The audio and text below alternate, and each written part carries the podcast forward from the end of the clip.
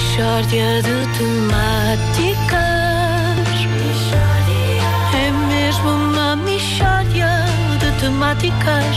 Oh, não há dúvida nenhuma que se trata De uma oferta SAP Fibra, está na hora do SAP com o preço mais light e Continente, eu conto com o Continente. Ora bem, eh, hoje na Michórdia de Temáticas um trabalho inédito sobre aquele que é considerado justamente o maior empresário dos jogadores do Conselho do Seixal.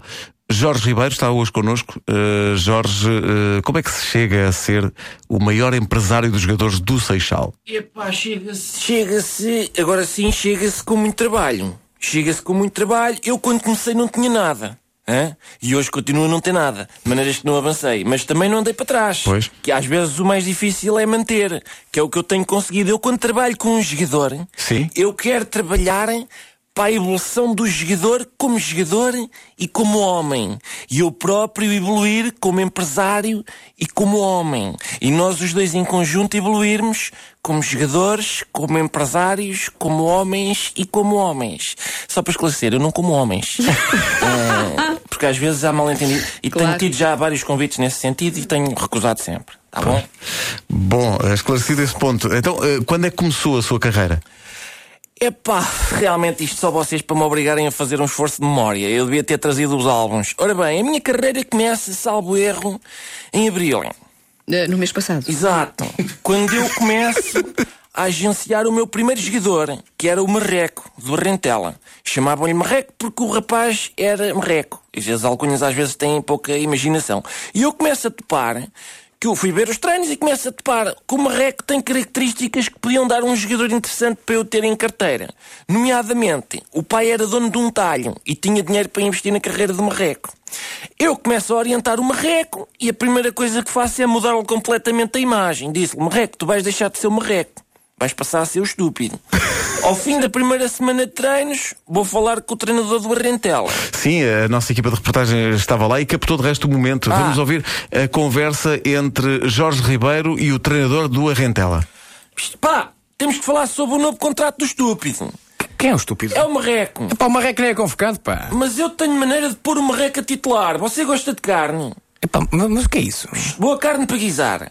Meio quilo de chambão por semana, já cortado aos cubos. Epá, não, não quero. A 100 tem rinho para bifes. Não. Vazia, saborosa, sem nervo. Epá, não, pá, não quero. Picanha, fatiada fininha. Não! Em termos de frango, o que é que você gosta?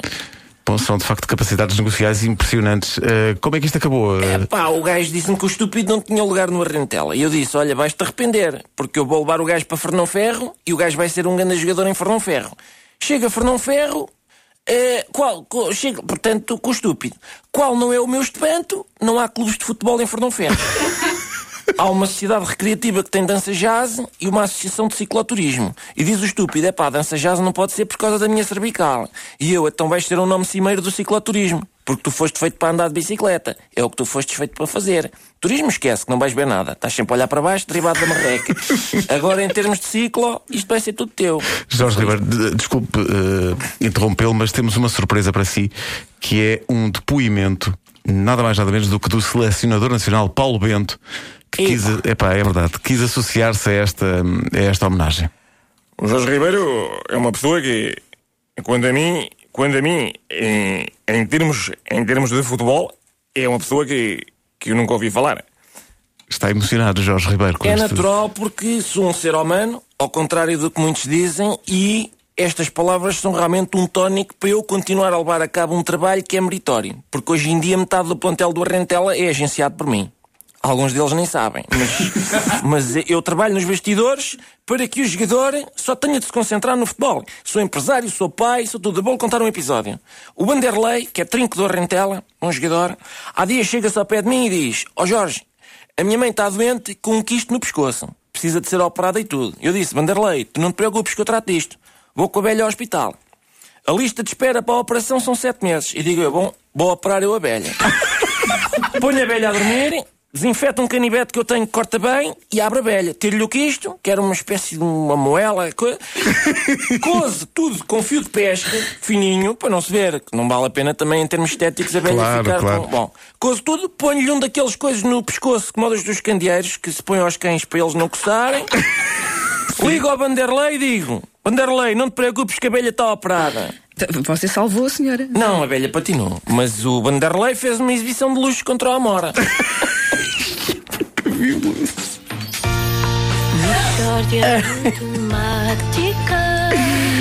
Eia, pá. É mesmo uma de temáticas. Oh, Um abraço à Rentela. E Paulo Rentela. É pá, que maravilha, pá. Só que o Rentela, existe mesmo o Rentela. Pois existe, eu sei que existe. eu sei. O Fernão Ferro, de facto, não existe. E é uma lacuna que tem que É. ser. Bom, eh, a Bichória de Temáticas foi uma oferta Sapo Fibra, está na hora do Sapo com o preço mais light e foi também uma oferta Continente. Eu conto com o Continente.